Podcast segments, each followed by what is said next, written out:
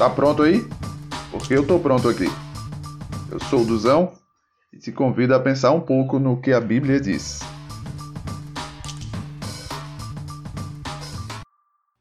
Amém? Pode se assentar aí comigo, por favor.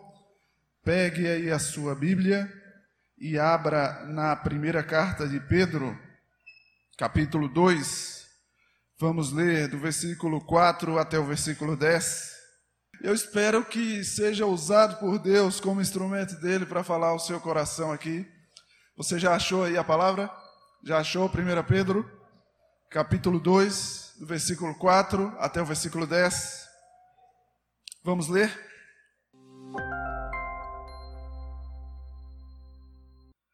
À medida que se aproximam dele, a pedra viva, rejeitada pelos homens, mas escolhida por Deus e preciosa para Ele. Vocês também estão sendo utilizados como pedras vivas na edificação de uma casa espiritual para serem sacerdócio santo, oferecendo sacrifícios espirituais aceitáveis a Deus por meio de Jesus Cristo. Pois assim é dito nas, na Escritura: Eis que ponho em Sião uma pedra angular, escolhida e preciosa, e aquele que nela confia jamais será envergonhado. Portanto, para vocês, os que creem, esta pedra é preciosa, mas para os que, os que não creem, a pedra que os construtores rejeitaram tornou-se a pedra angular e a pedra de tropeço, e rocha que faz cair. Os que não creem tropeçam, porque desobedecem à mensagem, para o que também foram destinados. Vocês, porém, são geração eleita, sacerdócio real, nação santa, povo exclusivo de Deus, para anunciar as grandezas daquele que os chamou das trevas para a sua maravilhosa luz. Antes, vocês nem sequer eram povo, mas agora são povo de Deus. Não haviam recebido misericórdia, mas agora a receberam. Até aí. Quando, quando eu estava finalizando minha adolescência, eu tinha uns 18 anos, eu ainda não era cristão, é, eu bebia muito, e eu tinha uma galera lá na Bahia, que a nossa galera só se juntava para beber. Né? Então a gente planejava inúmeras maneiras de encher a cara. Né? E lá na minha cidade, o forte, eu sou baiano e você pensa que o forte é o carnaval, né? Mas lá no interior da Bahia, o forte não é carnaval, não. O forte é a festa junina. E quando chega o mês de junho, é o mês das farras. O mês de sonho de todo cachaceiro, é o mês de junho. Então chegava junho e a prefeitura contratava bandas para tocar na praça principal da cidade. Toda noite tinha festa. Mas a gente achava pouco ainda, né? A festa só de noite. Então a gente planejou um jeito de encher a cara de dia também. Então a nossa galera criou os caipirão. Durante o dia, o mais cedo que a gente conseguia acordar nessa farra, umas por volta das 11 horas da manhã, a gente se vestia de caipira, o mais feio possível, e saía enchendo a cara de cachaça, de bar em consumindo, bebendo. Esse era o plano. Primeiro ano a gente fez isso. Fizemos isso durante cinco anos. Os caipirão saíram lá enchendo a cara. No segundo ano, um dos amigos que, que fazia parte da galera, ele me falou: Duzão, eu não vou mais não esse ano. Por que, que tu não vai, moço? Porque o ano passado eu fui, a gente foi, a gente saiu de bar em bar bebendo. Deu seis horas da tarde, eu voltei para casa para tomar banho, me arrumar e voltar para a festa à noite, que era o momento de eu ir bonito para tentar namorar. Só que quando cheguei em casa, que eu deitei, vou descansar um pouquinho aqui no sofá. Quando eu deitei, eu dormi e não consegui mais ir para o melhor momento da festa, que era de noite. Aí eu olhei para ele e falei: Bora, bora que eu te ajudo. Bora. Aí nesse Nesse segundo ano, a gente foi, se vestiu de caipirão, Deu seis horas da tarde, cada um foi para sua casa, tomou banho, jantou, e eu fui para casa desse meu amigo, bati na porta dele. Eu só ouvi os roncos, né? Tava ele lá dormindo. Eu bati na porta, abri a porta, ele, ele acordou. Levanta. Botei ele para levantar, botei ele para tomar banho. Ele saiu do banho, pega uma roupa bonita, vamos para a festa. Fomos para a festa. Que esforço, que esforço. Que esforço para poder fazer alguém encher a cara de cachaça. Que esforço é esse? Era assim que eu vivia. Eu pensava que era bom. Mas como nós cantamos aqui, eu provei de Jesus e vi o que era bom de verdade. Guarda essa história aí que nós vamos retomá-la na conclusão da pregação. Pessoal, o texto que nós acabamos de ler está na carta, na primeira carta de Pedro. E se você observar no primeiro capítulo, no primeiro versículo, Pedro escreve aos peregrinos. Ele escreve a peregrinos. Peregrinos são pessoas que não têm morada fixa, eles estão é, de passagem. Nós estamos aqui com a galera de jovens lá da Zona Sul, área 51, e esse nome foi escolhido a dedo por essa galera. Eu só dei os critérios. Galera, faz assim: escolhe um nome legal, jovial, mas que tenha um fundamento bíblico, pelo amor de Deus. Aí eles trouxeram esse nome doido aí. Aí eu, cadê o fundamento bíblico desse nome? Ah, pastor, é porque a gente não é desse mundo. Nós somos os verdadeiros extraterrestres. Você sabe que a área 51 é uma região dos Estados Unidos que se estuda muito sobre a ufologia. E, e eu, cadê a base bíblica ainda? Aí eles trouxeram João 17, 16, o texto que diz que nós não somos desse mundo.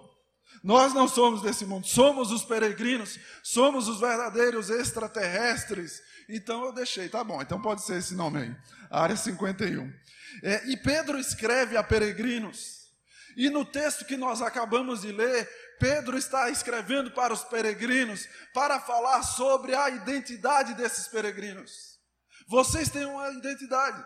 Vocês são nação santa, povo de propriedade exclusiva de Deus, sacerdócio real. Vocês são identidade. Pedro escreve para peregrinos para falar sobre a sua identidade. Pedro escreve para quem não é desse mundo para falar sobre a sua identidade. Pedro escreve para a área 51 para falar sobre o idem. Entendeu a conexão?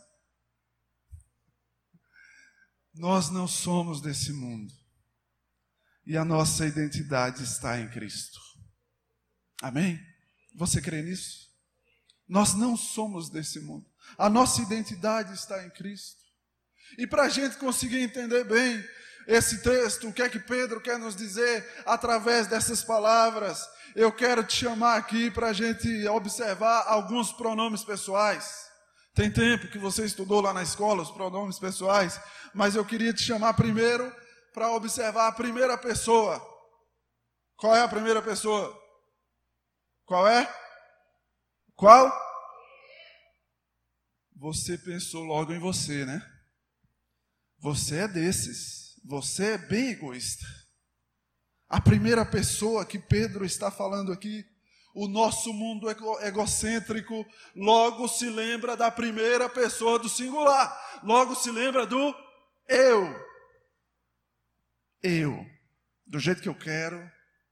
Se não for do meu jeito, não presta. Eu. Mas não é a primeira pessoa do singular aqui, não. Vocês são sacerdócio real. Vocês são nação santa. Vocês não é singular, vocês é plural. Então, qual é a primeira pessoa do plural? Ah, vocês estão ruins de português, hein? Só teve uma que respondeu ali com convicção. E é professor ainda, né? Então vou perguntar de novo: vocês já ouviram a cola então você responde em alta voz. Qual é a primeira pessoa do plural? Nós. É sobre nós. Jesus não morreu na cruz por você. Jesus morreu na cruz por nós. Tá certo, você faz parte também do nós, mas não foi por você, para você ficar aí sozinho. É, usufruindo da bênção de que Jesus conquistou por nós na cruz. Não, é para nós usufruirmos juntos. É primeira pessoa do plural. A primeira pessoa do plural. Precisamos entender ela para entender esse texto aqui, porque Jesus não nos chama para andar sozinhos. E Pedro usa algumas figuras aqui, desde o início que lemos. Pedro usa pedras vivas. Pedro usa geração, sacerdócio, nação, povo, todos são substantivos coletivos. Não é individual, não. É coletivo. É conexão. Nós. Primeira pessoa do plural. Nós. Ele nos juntou. Jesus tem umas ideias que a gente olha e pensa, não vai dar certo esse negócio. Quando a gente olha para os discípulos que Jesus juntou para serem nós, quando a gente olha para aqueles discípulos, a gente vê pelo menos três que eram extremamente brutos: Pedro, Tiago e João. Tiago e João eram chamados de filhos do trovão. Um apelido bonito, mas era por causa da brutalidade deles filhos do trovão, eram brutos. Além de Pedro, Tiago e João, Jesus chama André. André era um discípulo de João Batista, possivelmente um essênio, ou seja, ele era um asceta, porque ele se privava de, de coisas da vida na cidade para morar no deserto com os essênios. Enquanto a gente tinha um bruto, tinha outro meio monge, Além de André, também tinha, além de um bruto, além de um asceta, também tinha um ganancioso, olho grande. Lembra de quem era? Mateus, publicano. Publicano traiu sua nação para trabalhar para o Império Romano e ganhar muito dinheiro. E além de ganhar um salário bom, ainda tinha fama de roubar por fora, cobrar um imposto a mais do que se deveria. Mateus, um ganancioso, traidor da nação. Jesus também juntou Judas, aliás, Simão Zelote. Você pensa que Zelote era o sobrenome dele, né? Não. Os Zelotes eram um grupo radical armado que planejava guerrear contra o Império Romano e libertar a nação de Israel. Agora imagina Simão Zelote de um lado, que queria destruir Roma, Mateus do outro, que se associou a Roma.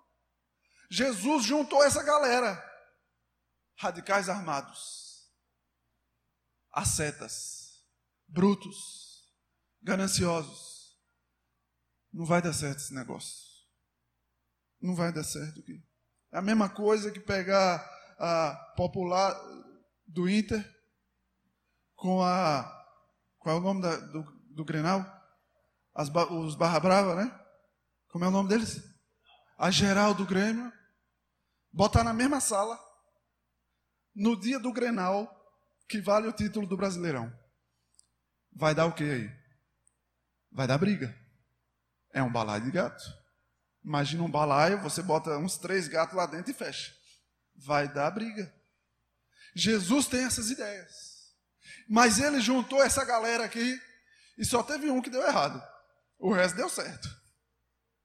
Do, da mesma maneira, Jesus está querendo nos juntar.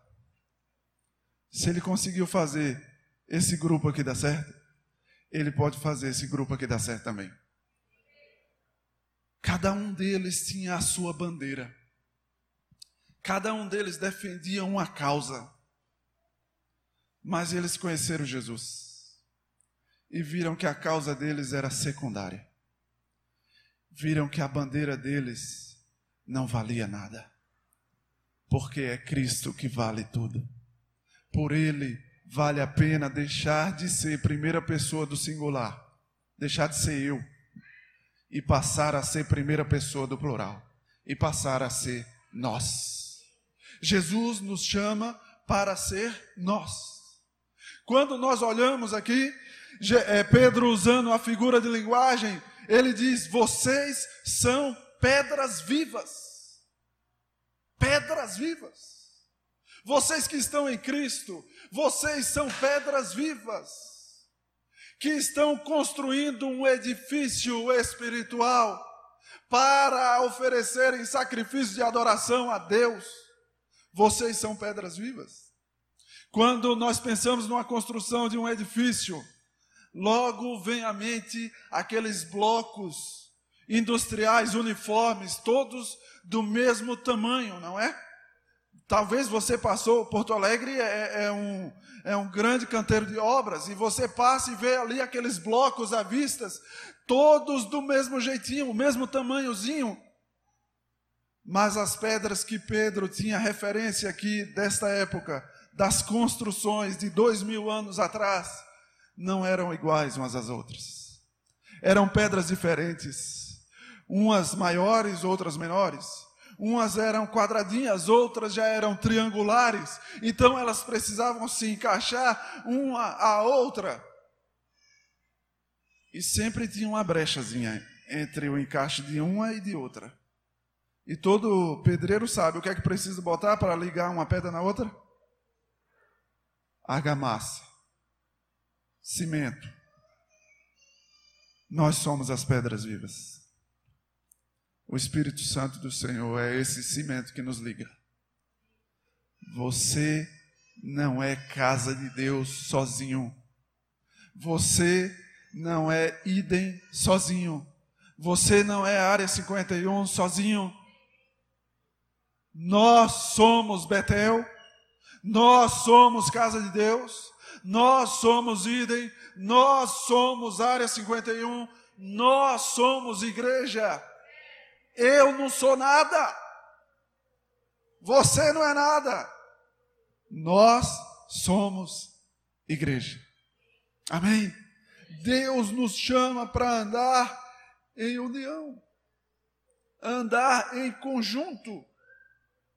Cristo nos chama para fazer o eu morrer.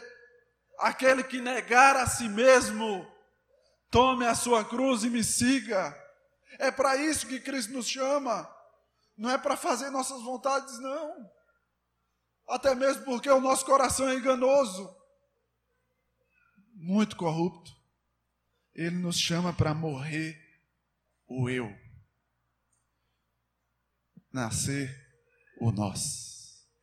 Primeira pessoa do plural. É isso que ele quer de nós. Amém? Quando olhamos para a oração sacerdotal de Jesus, em João capítulo 17, nós vemos Jesus pedir, Pai, Ele está orando por nós, que eles sejam um Jesus está orando por essa unidade na coletividade. Jesus não está pedindo para Christian ser igual a Micael. Ele está pedindo para nessa diferença sermos um. Outro texto bíblico que faz referência a tantas diferenças na igreja é a carta aos Coríntios que fala que muitos têm dons diferentes. Você não precisa ter o mesmo dom que eu, nem eu preciso ter o mesmo dom que você. Outros textos bíblicos nos comparam a um corpo que tem vários membros. E quando nós nos olhamos no espelho, nós não ficamos com muita raiva da nossa mão, porque não está se comportando igual o nosso pé, ou não se veste igual a ele.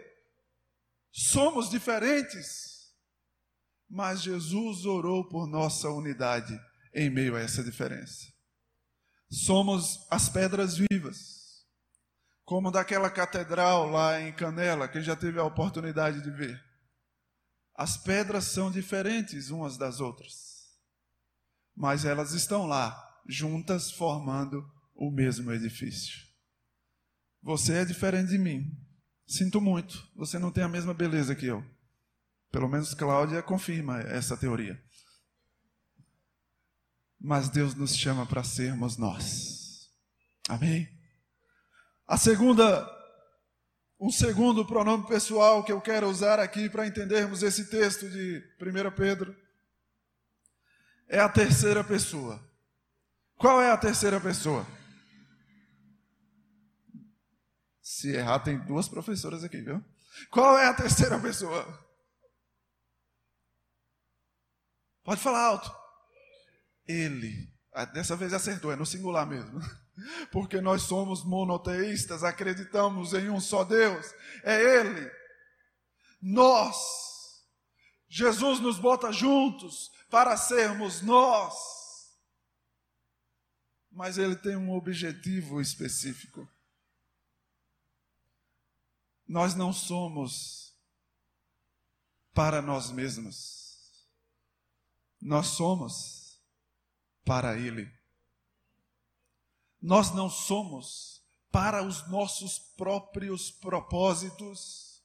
Nós somos para o propósito dele. O mundo em que vivemos ignora a Deus. Esse mundo é influenciado por várias ideologias por várias ideias. Ao longo dos últimos séculos, várias ideias têm moldado esse mundo a ignorar a Deus. Desde 500 anos atrás, o teocentrismo, ou seja, Deus no centro, perdeu lugar para o antropocentrismo. Antropo é homem, o homem no centro. Depois, com o iluminismo, o ateísmo bombou. E muitos deixaram de acreditar em Deus. Ao longo desses séculos, o narcisismo se multiplicou.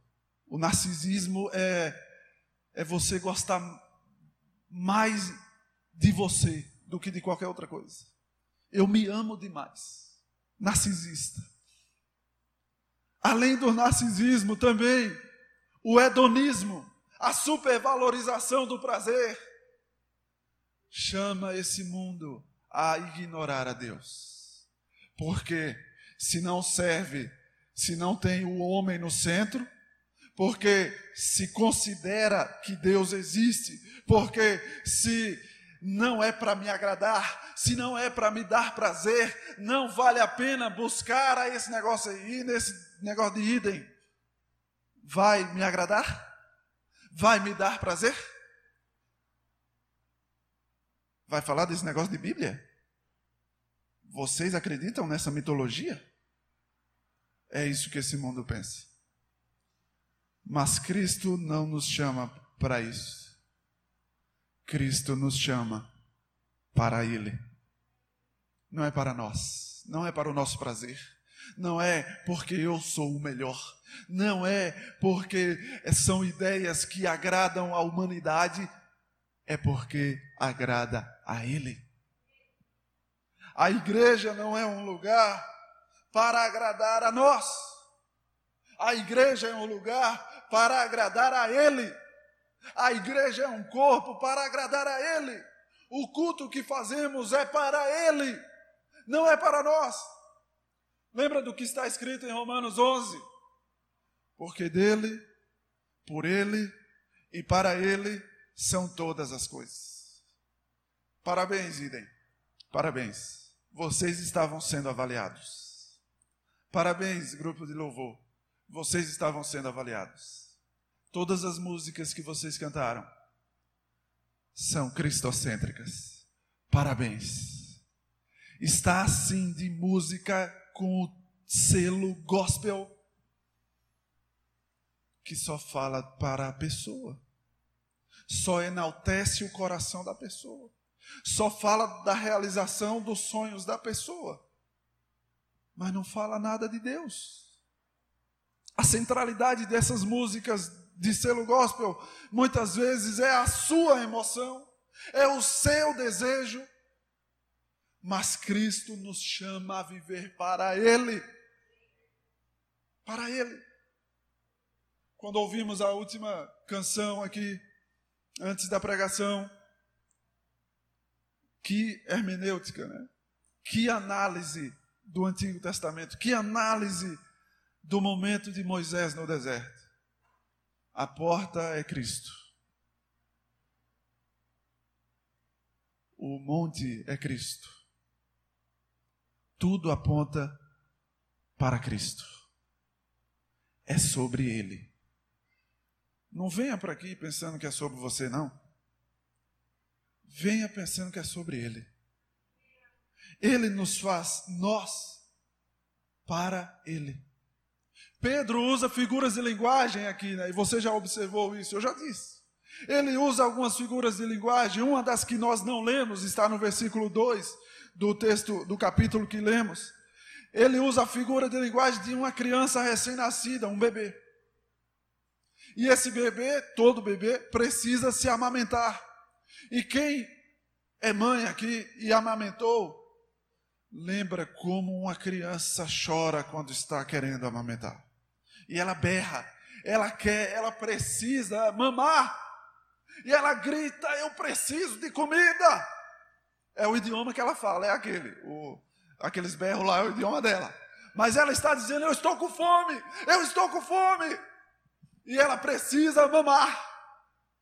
E eu lembro dos meus, que quando botava ali no peito, meu Jesus, vai sugar minha esposa, deixa um pouquinho para mim. E ele sugava ela. Nós precisamos nos alimentar dele, dele. Somos essas crianças recém-nascidas que precisam da Bíblia um, uma característica clara dos jovens de hoje em dia, o jovem moderno, é a tal da maratona. Aí quando você escuta, pensa, nossa, são esportistas. Não, eles maratonam séries na Netflix. Todo jovem maratona isso, eu sei. Porque eu sou jovem também, não parece, né? A barba não deixa parecer, mas eu só tenho 33. E a gente senta e maratona uma série. Ontem a gente assistiu o capítulo de uma, né? Já era meia-noite. Aí eu olhei para a Cláudia, vamos mais um? vamos mais um. Jovem está acostumado a maratonar as séries da Netflix. Precisamos maratonar a Bíblia. Precisamos maratonar a oração. Precisamos maratonar jejum. Precisamos maratonar quando os decretos deixam ir ao culto Precisamos desse tipo de maratona. Não estou dizendo que é pecado assistir série, não, viu?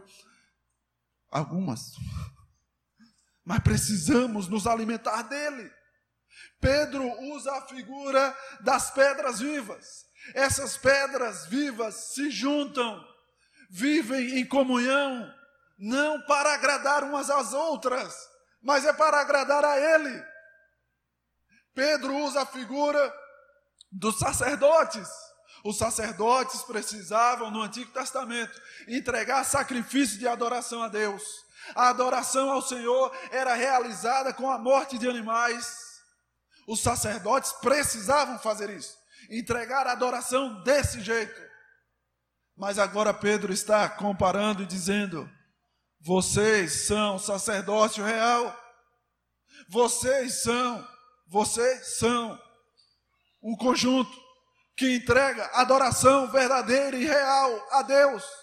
Vocês são sacerdotes. Pedro usa outra figura do povo, da nação. Um povo que grita na mesma voz: Jesus. Porque ele não junta a gente para ficar aqui fazendo nada, não, viu? Ele junta a gente com um propósito para Ele. Ele nos chamou das trevas para a Sua maravilhosa luz. E Ele nos chama para anunciar isso para os outros que estão em treva. Tem tanta gente em trevas aí que não conheceu a Jesus ainda. Nós precisamos anunciar Ele. Anuncie o nome de Cristo. Fale de Jesus, mas não vá sozinho, não. O próprio Jesus, quando mandou os discípulos em missão, no primeiro teste deles, Jesus mandou de dois em dois. Nós vamos falar de Jesus. Nós vamos anunciar a Cristo. Nós vamos pregar o Evangelho. Nós vamos viver a boa nova. Todas figuras que mostram um objetivo. Não foi para nada, que Cristo nos chamou. Não é para nos engrandecer, não é para anunciar o meu nome, o seu nome, não é para anunciar o nosso ministério, não é para anunciar a nossa igreja, não é para anunciar a nossa empresa, é para anunciar a Cristo. Cristo, Jesus, a pedra angular, a pedra preciosa. Somos pedras, vivas, porque estamos na pedra preciosa. Se você não está na pedra preciosa, você é uma pedra morta. Precisa estar na pedra preciosa. Precisa estar na rocha que é Cristo. Pisa aí no, seu, no chão que está sobre você. Dá uma, uma pisada forte. Pisada de gaúcho, de gaudéria. Uma rocha firme está sobre os nossos pés. Uma rocha firme está segurando a nossa alma, porque essa rocha pagou os nossos preços na cruz. É sobre ela sobre ela que nós estamos. É sobre ela que somos pedras vivas. Sem essa rocha firme, pedras mortas. Sabe, as pedras que tentaram juntar para apedrejar a mulher adúltera? Lembra delas? Elas não estavam fixadas na rocha. Quem não está em Cristo é esse tipo de pedra que só serve para gerar morte. Mas para quem está em Cristo, vocês os que creem são pedras vivas, vivas, vivas. Na oração sacerdotal, no mesmo versículo, Jesus diz: Pai, que eles sejam um, mas tem um objetivo: para que o mundo creia. Que eles sejam um, para que o mundo creia. Jesus nos compara ao sal e ele diz: Vocês são o sal. Quando você vai jantar lá na casa do seu amigo, na casa do seu irmão, pode me convidar também. Quando você vai jantar e você chega lá com toda a educação, enche a pança, né? Termina, você volta para casa e você comenta com sua esposa mas que sal gostoso, né? Você nunca fez isso? Você sai de lá e diz: que churrasco, que lasanha, que panqueca. O sal estava lá, enaltecendo o sabor do churrasco. Você está com fome, né? Eu também. Enaltecendo o sabor da lasanha enaltecendo o sabor do prato principal. O sal estava lá, mas ninguém saiu falando dele. Só fala dele quando tem excesso. Aí, que comida ruim. Mas quando está bom, enaltece o prato principal. Sabe quem é o prato principal? Que alimenta a nossa alma? Sabe quem é, né? Você, eu não preciso nem falar o nome, né? O prato principal é o pão da vida. O prato principal é Cristo, é Ele que está alimentando a nossa alma e nós somos o sal. E todo mundo sai dizendo: Eita, que Jesus bom. E tu viu aquele ali no canto, Keller, que estava lá, ajudando a anunciar Jesus bom? Não sei nem quem é. E aquele irmão ali que estava levando os microfones para ajudar a anunciar que Jesus é bom? Também não, não lembro o nome. Mas Jesus é Jesus. Esse eu sei quem é. E é isso que precisamos fazer. Nós, para Ele. Nós, para Ele. Porque Ele é. Nós somos. Porque ele é. Nós vamos. Vocês ouviram Deus falar isso através do vídeo de divulgação aqui do Idem, né? Porque eu sou, vocês são. Porque eu sou, vocês idem. Agora vamos falar do nosso lado aqui, porque Deus já falou do lado dele. Vamos falar do nosso lado. Porque Ele é, nós somos. Porque Ele é, nós vamos. Primeira pessoa do plural, nós. Para segunda a primeira a terceira pessoa, agora eu que me confundi, né? Volta do começo. Rebobina. Primeira pessoa do plural, nós. Para a terceira pessoa do singular, ele. Nós para ele. Porque ele é, nós somos. Você pode repetir comigo? Porque ele é, nós somos. Porque ele é, nós vamos. Esses pronomes pessoais são apenas uma desculpa para falar dessa coletividade e desse propósito. Para falar dessa conexão e de para que ela serve para anunciar Jesus. Se não for para isso, não vale a pena. Se não for para ele, não é a coisa certa a fazer. Se não for para engrandecer o nome dele, não vale a pena. É para ele. É para que o mundo creia. É para ele. É para ele. Quando Pedro escreve essa carta ali no primeiro versículo, você pode ouvir, você pode ler Pedro dizer: aos peregrinos do ponto, da Galácia, da Ásia, várias nacionalidades diferentes, todos diferentes uns dos outros. Aos baianos, aos gaúchos, aos da Zona Norte, aos da Zona Sul, aos do Idem, aos da Área 51. Vocês são, são pedras vivas, para anunciar as grandezas daquele que vos chamou das trevas para a sua maravilhosa luz. Vocês são. Você, você lembra do esforço que eu fazia para juntar mais um para encher a cara de cachaça? Eu nem conhecia a Cristo e eu já estava me esforçando para ser nós. Eu nem conhecia Cristo estava fazendo isso para um propósito, encher a cara.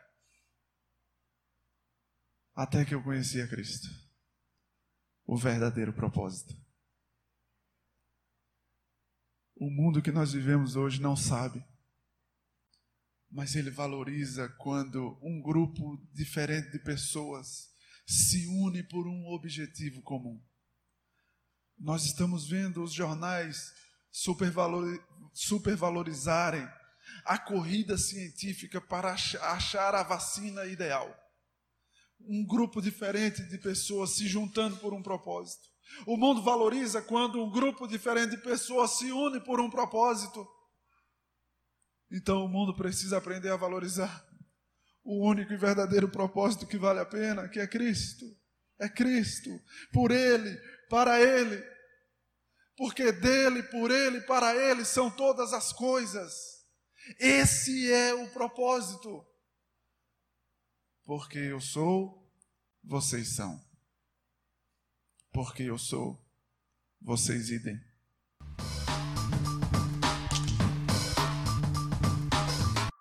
Curta, comente, compartilhe, siga-nos e pense muito no que a Bíblia diz.